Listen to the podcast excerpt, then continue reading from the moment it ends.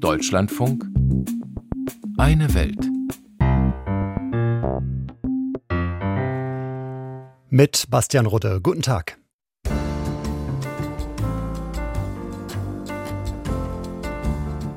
Es kommt nicht häufig vor, dass Südostasien das Forum stellt, um über die Krisen, Kriege und Konflikte dieser Welt zu sprechen. In diesen Tagen ist es jedoch so, und zwar gleich geballt. Drei internationale Treffen finden in der Region statt. Wir berichten gleich über den laufenden ASEAN-Gipfel und erfahren, warum dort die Militärherrschaft in Myanmar ein mindestens genauso großes Thema ist wie der Ukraine-Krieg. Weitere Schauplätze dieser Sendung sind unter anderem Burkina Faso und das Westjordanland. Aus der Westbank berichten wir über aggressive israelische Siedler und bei Burkina Faso geht es um den umstrittenen Plan, Zehntausende Zivilisten zu bewaffnen für den Kampf gegen islamistische Gruppen.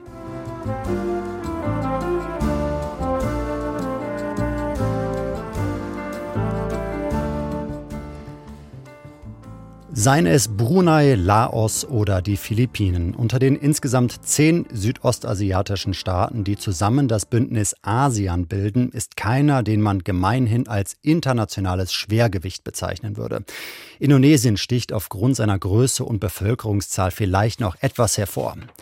Dennoch scheint es wichtig zu sein, die ASEAN-Staaten an seiner Seite zu wissen. Davon zeugt zumindest die Gästeliste des ASEAN-Gipfels, der gerade in der kambodschanischen Hauptstadt Phnom Penh stattfindet. US-Präsident Biden ist angereist, um den wachsenden Einfluss Chinas in der Region etwas entgegensetzen zu können. Zum ersten Mal ist außerdem die Ukraine als Gast dabei. Ihr Außenminister Kuleba wirbt bei den südostasiatischen Staaten um Rückendeckung, genauso wie sein russischer Kollege Lavrov.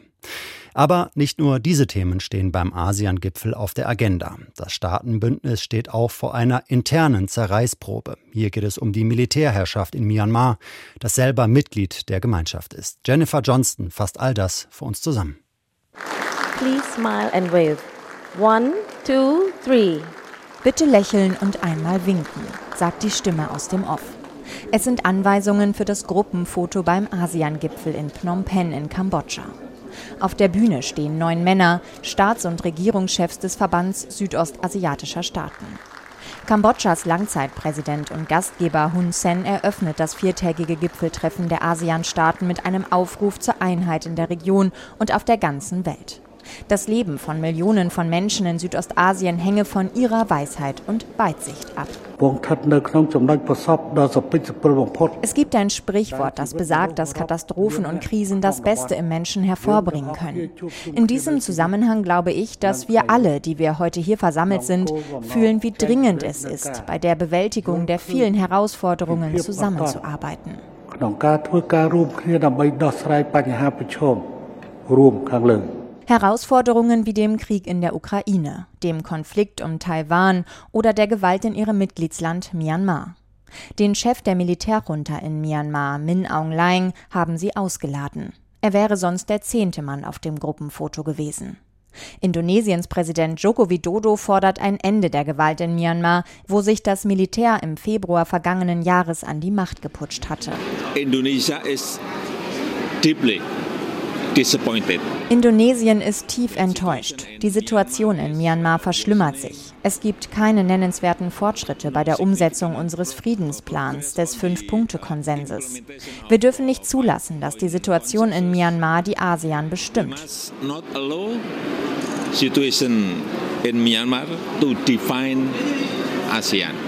UN-Generalsekretär Antonio Guterres fordert auf dem Treffen in Phnom Penh die Freilassung politischer Gefangener. Vor kurzem erst hatte die Militärjunta in Myanmar fünf Demokratieaktivisten hinrichten lassen.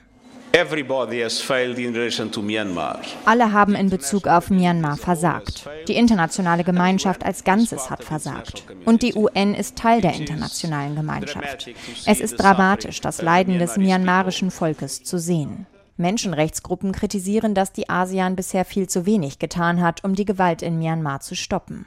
Für harte Konsequenzen sind nur Indonesien, Malaysia und Singapur. Andere Staaten pflegen weiter wirtschaftliche Beziehungen mit dem Land. Die Regierungschefs der ASEAN wollen in Zukunft immerhin Oppositionsgruppen aus Myanmar in ihre Gespräche einbinden und die ASEAN-Mitgliedschaft von Myanmar prüfen. Heute, am dritten Tag des Gipfels, ist auch US-Präsident Joe Biden in Kambodscha gelandet. Es ist das erste Mal seit langem, dass wieder ein US-Präsident am ASEAN-Treffen teilnimmt. Amerika muss sich zeigen, hochkarätig besetzt, um in der Region nicht an Bedeutung zu verlieren. Der chinesische Premierminister Li Keqiang sagte bereits zu Beginn des Gipfels, China und der Verband südostasiatischer Nationen seien umfassende strategische Partner und hätten eine noch größere Zukunft. Das bestätigt auch Kambodschas Premierminister Hun Sen. Ich bin optimistisch, was die Zusammenarbeit von ASEAN und China betrifft. Es hat ein neues Kapitel begonnen, das unsere Beziehungen noch weiter stärkt und großes Potenzial und Dynamik hat.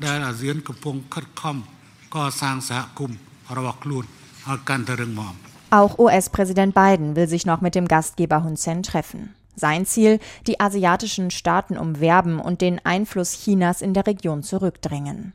Danach trifft Biden sich mit dem südkoreanischen Präsidenten und Japans Ministerpräsidenten, um über die jüngsten Provokationen Nordkoreas mit Raketentests zu sprechen. Südkoreas Präsident Yoon Suk-yeol hatte bereits am Freitag betont, dass einseitige Versuche, den Status quo in der asiatischen Region mit Gewalt zu verändern, niemals akzeptiert werden können. Besonders angesichts der Spannungen im südchinesischen Meer, in Taiwan und Russlands Einmarsch in die Ukraine. Frieden und Stabilität im indopazifischen Raum stehen in direktem Zusammenhang mit unserem Überleben und Wohlstand. Der Krieg in der Ukraine ist für die asiatischen Staaten auch wichtig, aber weiter weg. Die ASEAN-Staaten haben sich gegenüber dem russischen Angriff auf die Ukraine bisher eher zurückhaltend geäußert. Sie verurteilen zwar den Krieg, versuchen aber im Allgemeinen eine Schuldzuweisung zu vermeiden. Das Wort Krieg oder Russland nehmen sie selten in den Mund. Sie sprechen eher allgemein von Prinzipien, die verletzt werden mit dem Einmarsch Russlands in die Ukraine. Acht von zehn ASEAN-Ländern stimmten immerhin für die letzte Resolution der UN-Vollversammlung, in der die russische Aggression verurteilt wurde. Vietnam und Laos enthielten sich jedoch. Eine Tatsache, die Bundeskanzler Olaf Scholz heute auf seiner Vietnamreise ansprechen möchte. Beim ASEAN-Gipfel sind auch der russische Außenminister Sergei Lavrov und sein ukrainischer Amtskollege Dmytro Kuleba vor Ort. Ob bilaterale Treffen über den russischen Angriffskrieg in der Ukraine geplant sind, ist unklar. Doch spätestens beim G20-Gipfel auf Bali kommende Woche wird der Ukraine-Krieg ein großes Thema sein.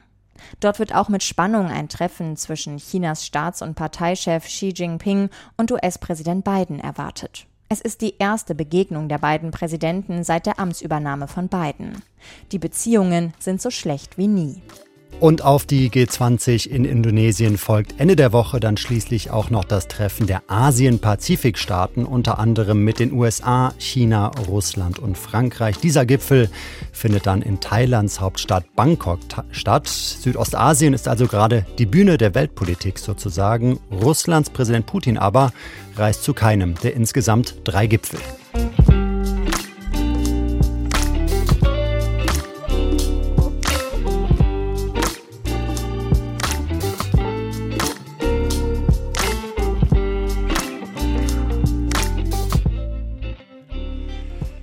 Die Demokratische Republik Kongo teilt in besonders drastischer Art und Weise das Schicksal so einiger afrikanischer Staaten. Sie ist reich an Bodenschätzen, doch dauerhafte politische Instabilität treibt viele Menschen in Armut und Hunger. So haben die Vereinten Nationen vor wenigen Tagen erst darauf hingewiesen, dass im Osten des Kongo momentan etwa 240.000 Menschen auf humanitäre Hilfe angewiesen sind. Hintergrund ist vor allem, dass in der Region eine große und militärisch äußerst schlagkräftige Miliz namens M23 zurückgekehrt ist.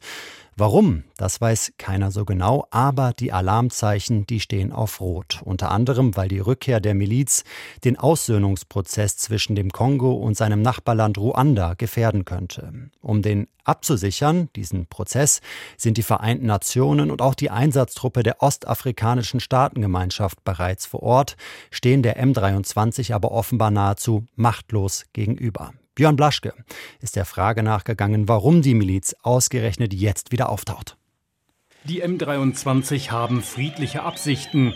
Das soll das Video zeigen, das im Kurznachrichtendienst Twitter kursiert. Der M23-Angehörige steht in der Ortschaft Rutschuru. Er sagt den Einwohnern, dass sie frei seien, Tag und Nacht zu kommen und zu gehen, und das in Frieden und Sicherheit. Frieden und Sicherheit sehen allerdings anders aus. Vor einigen Monaten haben die M23-Milizionäre wieder ihren Kampf verstärkt im Osten des Kongo gegen die Regierung des Landes und deren Armee. Wieder. M23 benannte sich nach dem 23. März im Jahr 2009. An jenem Tag wurde der dritte Kongo-Krieg formal mit einem Friedensvertrag beendet. Der sah vor, dass die einstigen Feinde der Regierungseinheiten, Milizionäre, in die regulären Streitkräfte integriert würden. Aber schnell warfen beide Seiten einander vor, sich nicht an das Abkommen zu halten. 2012 schlossen sich Ex-Milizionäre dann zu M23 zusammen und lieferten sich zunehmend erneut Auseinandersetzungen mit der regulären Armee. Sie nahmen sogar die ostkongolesische Provinzhauptstadt Goma ein. Die Regierungseinheiten flohen. Deren Kommandant rief trotzdem die Bevölkerung von Goma dazu auf, Ruhe zu bewahren. Seine Leute würden sich um sie kümmern.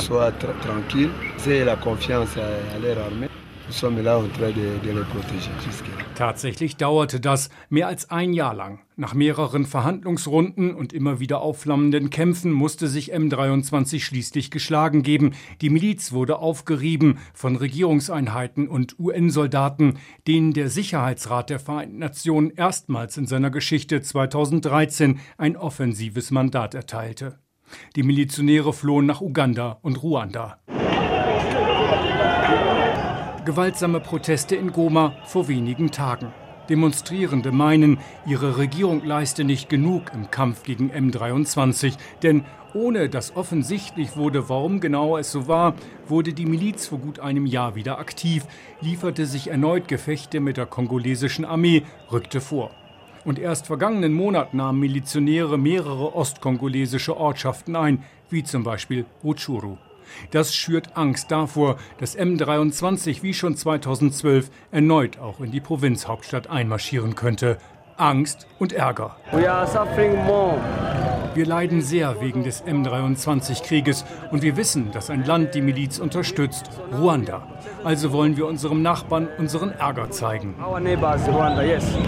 Eine Beteiligung Ruandas an dem Konflikt die Regierung in Kigali streitet jede Unterstützung für M23 ab.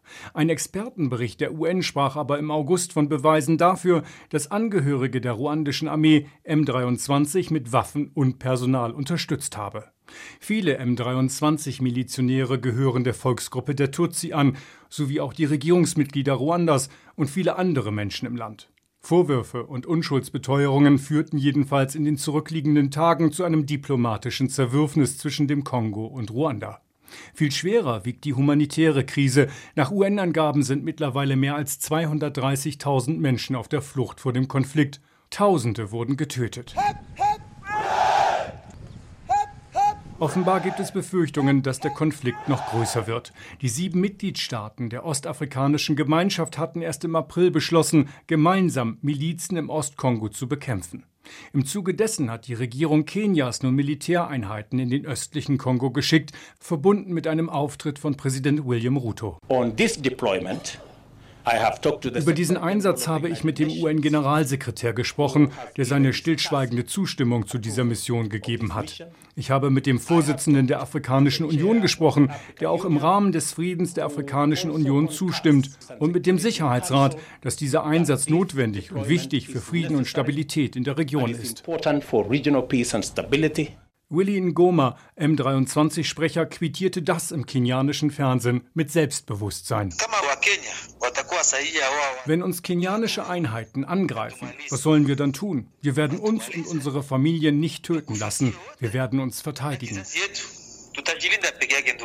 Unterschätzen sollte wohl niemand die M23-Milizionäre. Auch die UN-Einheiten konnten die Bevölkerung in der Vergangenheit kaum vor ihnen schützen. Mehrfach haben ihnen Demonstrierende im Kongo das vorgeworfen und den Abzug der Blauhelme gefordert.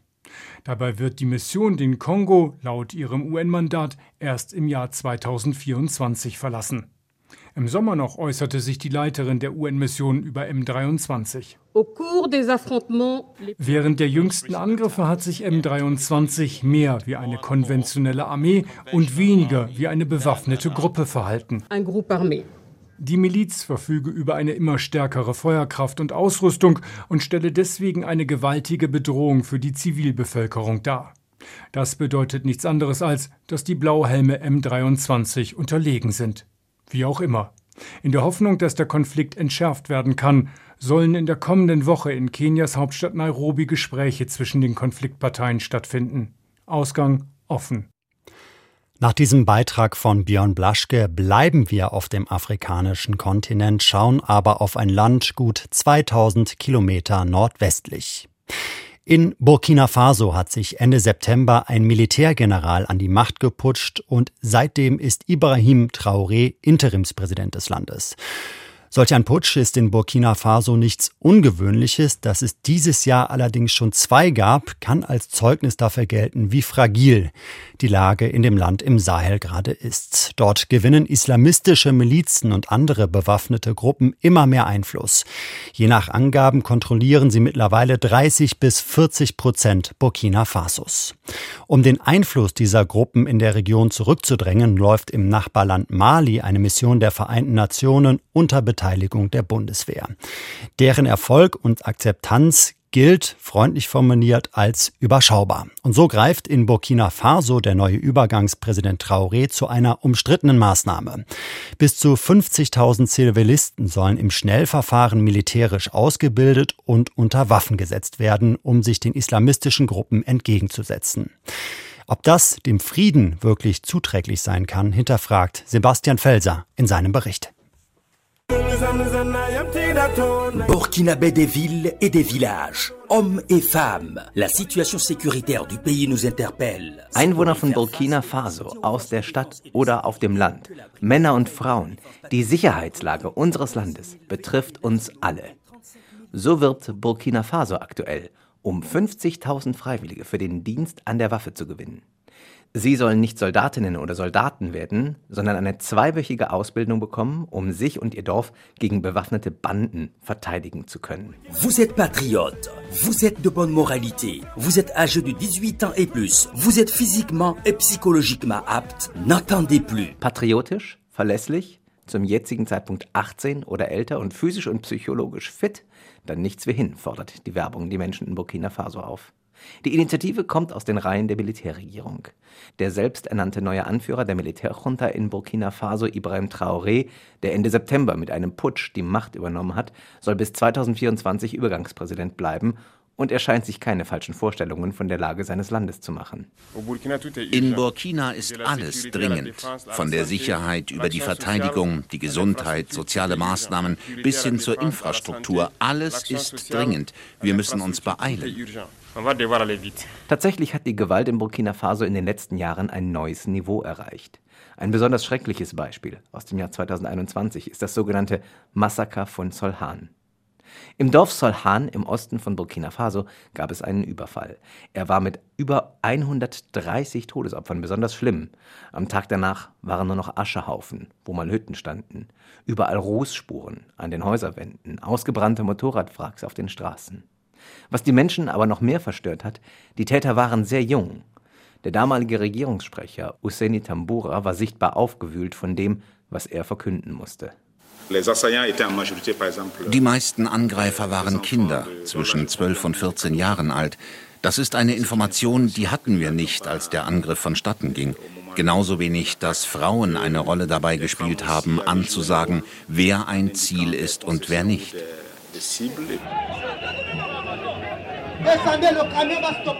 Die Brutalität des Überfalls hat tausende Demonstranten auf die Straßen der Hauptstadt Ouagadougou getrieben. Sie trugen Plakate mit Aufschriften wie Gestern Solhan, wer ist morgen an der Reihe? Die Angriffe laufen meist ähnlich ab, unabhängig davon, welche Ziele die Gruppe im Detail verfolgt.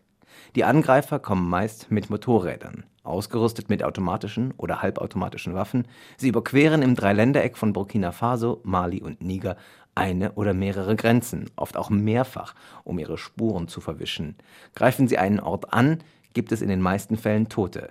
Aber es kommt auch zu Entführungen oder Zwangsrekrutierungen. Nun sollen also 50.000 Freiwillige den Unterschied machen. Die Rekrutierungskampagne läuft aber wohl nicht so gut, wie das Militär gehofft hatte, analysiert Sayuba Bonogo, Generalsekretär des Journalistenverbands von Burkina Faso. Wir sehen eine massive Kampagne, um Freiwillige für die Landesverteidigung zu finden. Sie musste verlängert werden, weil die insgesamt 50.000 Kräfte, die die Zentralregierung gewinnen wollte, beziehungsweise die 35.000 für die Kommunen, noch nicht zusammengekommen waren.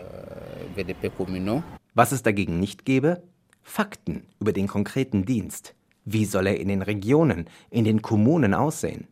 Ein Grund, warum die Vorstellung dieses Freiwilligendienstes an der Waffe so diffus bleiben, könnte auch darin bestehen, dass die Idee gar nicht neu ist. Ulf Lessing, der für die CDU-nahe Konrad-Adenauer-Stiftung deren Regionalprogramm Sahel leitet, sagt, Selbstverteidigungsmilizen ist eine ganz, ganz schlechte Idee. Die sind Teil des Problems. Das haben schon seine Vorgänger probiert, dass solche Milizen aufgestellt wurden, damit sich äh, Dörfer gegen Dschihadisten verteidigen können. Nur es sind halt keine professionellen Soldaten. Da gab es immer wieder Übergriffe. Das ist eine ganz, ganz schlechte Idee, jetzt 50.000 neue Freiwillige für Selbstverteidigungsmilizen anzuwerben, die dann in zwei Wochen lernen sollten, Soldat zu werden, aber überhaupt keine Ausbildung haben. Das wird eher noch weitere Probleme geben. Filles et fils du Burkina, répondant présent à l'appel de la nation et du président de la transition. Übergangspräsident Traoré dagegen will Begeisterung wecken. Und teilweise schafft er das auch. Zumindest bei den Männern, die mit dem Freiwilligendienst liebäugeln. Ich will mein Land verteidigen, so wie der berühmte Thomas Sankara, der erste Präsident des modernen Burkina Faso. Er hat sich auch für sein Land eingesetzt. Je ich kann mir vorstellen, VDP, also ein Freiwilliger für die Landesverteidigung zu sein und was zu tun, aber man muss sich auch klar darüber sein, dass die Sicherheitslage keine rein militärische Frage ist, sondern auch Fragen von Ideologie oder von wirtschaftlichen Erwägungen.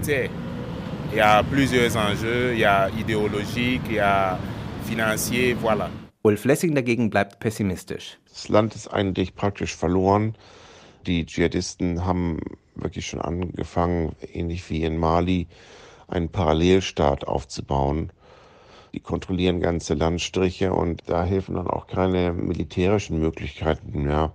Nur um ein Beispiel zu nennen, die heiraten in Dörfer ein, die kontrollieren Goldminen und ja, werden Teil der Dorfgemeinschaft. Lessing stellt sich also auf weitere schlechte Nachrichten aus der Region ein. Er spricht von einem Gefühl des Staatsversagens seit mindestens knapp einem Jahr, als islamistische Kämpfer 50 Sicherheitskräfte bei einem Überfall getötet hatten. Ob Freiwillige an der Waffe solche Vorfälle künftig verhindern können, das muss sich erst noch zeigen. 50.000 Menschen zusätzlich unter Waffen. Sebastian Felser berichtete über Burkina Faso.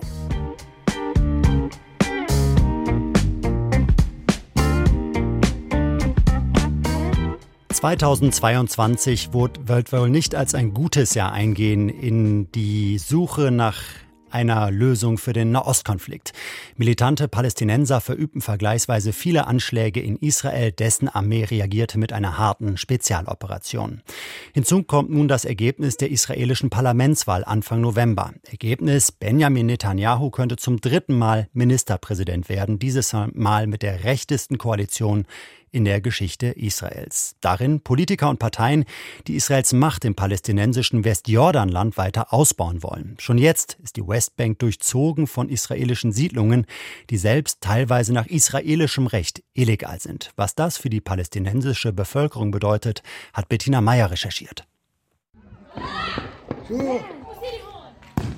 Es sieht aus wie bei einer Schlacht. Über einen steinigen Hügel mit Olivenbäumen laufen Dutzende vermummte jüdische Siedler auf das Dorf Borin im nördlichen Westjordanland zu. Gerade gehen die palästinensischen Bauern der Olivenernte nach.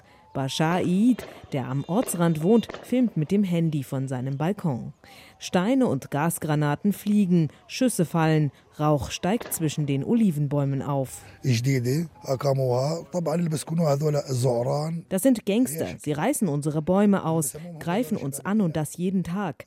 Wir sind in Burin von Siedlungen umgeben. Sie ersticken uns. Die Siedler hier sind sehr religiös und gewalttätig. Das sind Monster, die aus den Bergen kommen.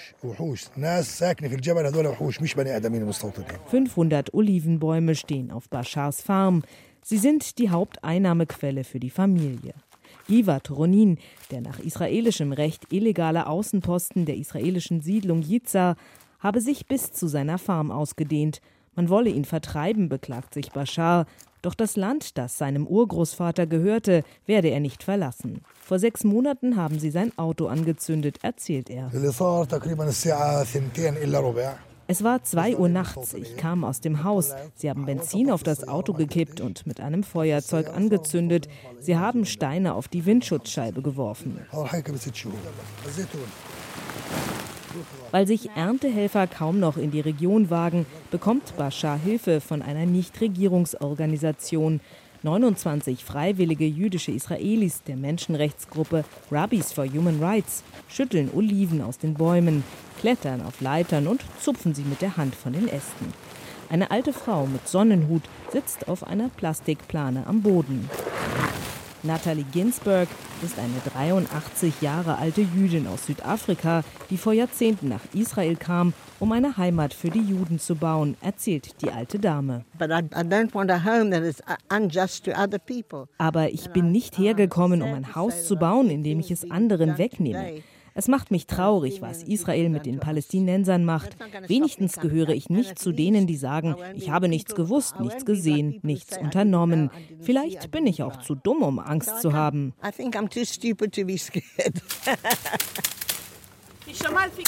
Mit einem Stock klopft Bashar gegen die Äste. Eine Helferin dirigiert ihn auf Arabisch nach links, wo mehr Früchte hängen. Ein Helfer im langen Mantel steht an der Steinmauer und blickt den Hügel hinauf. Die Siedler greifen auch jüdische Erntehelfer an. Immer wieder gibt es Verletzte, sagt Daniel Brodsky. Er leitet den Einsatz der Helfer, hat einen Fluchtplan, falls es zu brenzlig wird. So viel Gewalt während der Olivenernte habe er seit Jahren nicht erlebt. Es wird viel über den Krieg in der Ukraine berichtet. Hier im Westjordanland sind weniger Kameras, weniger NGOs. Die Siedler betrachten das als grünes Licht. Militante Siedlerbewegungen breiten sich aus und deren ultrarechte Vertreter schaffen es, gewählt zu werden und die öffnen neue Türen. Einer von ihnen ist Itamar Ben-Gvir, Parteichef der jüdischen Macht, der Teil des neuen Regierungsbündnisses unter Benjamin Netanyahu werden soll. Der Mann, der wegen rassistischer Hetze vorbestraft ist, beansprucht den Posten des Ministers für innere Sicherheit. Eine andere rechte Partei will erreichen, das Westjordanland den israelischen Ministerien zu unterstellen und nicht mehr einer Militärverwaltung. Ein Schritt Richtung Annexion, schreiben israelische Zeitungen. Tage später kommt der EU-Beauftragte für das Westjordanland, Sven Kühn von Burgsdorf, in einen Nachbarort. Er ist durch die Meldungen der zunehmenden Siedlergewalt alarmiert auch Bashar ist zu dem Termin gekommen. Die Berichte lassen von Burgsdorf nicht ungerührt. Es ist extrem besorgniserregend, dass tagtäglich Siedler von den Hügeln runterkommen und Menschenleben gefährden und dass das anscheinend ohne jede Sicherheit von Seiten der israelischen Armeekräfte äh, geschieht. Das heißt, die sogar das Gefühl geben, dass sie eigentlich mitarbeiten, anstatt gegen die israelischen Siedler, die diese Gewalt ausüben, die Bevölkerung zu schützen, was nach internationalem Völkerrecht eigentlich deren Aufgabe und Verantwortung wäre. Sollte die künftige israelische Regierung die Forderungen der rechtsgerichteten Parteien in die Tat umsetzen, droht eine Verschärfung der Situation im Westjordanland. Für Bashar Eid kann es dagegen kaum noch schlimmer werden. Zu viel Siedlergewalt hat der Palästinenser zuletzt erlebt, erzählt er und nimmt einen Klettverband am Bein ab. Letztes Jahr im Mai haben mehr als 150 jüdische Siedler mein Haus umstellt. Sie wollten mich aus dem Haus werfen. Einer hat auf mich geschossen. Niemand wurde bis jetzt verhaftet. Bashar knotet einen großen Sack Oliven zu, die Ernte eines halben Tages. Wenn die Helfer in die Busse steigen, um zurück nach Jerusalem zu fahren, wird Bashar wieder die Tür zu seinem Haus verschließen, aus Angst vor den Siedlern. Mit diesem Beitrag von Bettina Meyer endet eine Welt. Mein Name ist Bastian Rudde. Danke für Ihr Interesse und einen angenehmen Tag noch.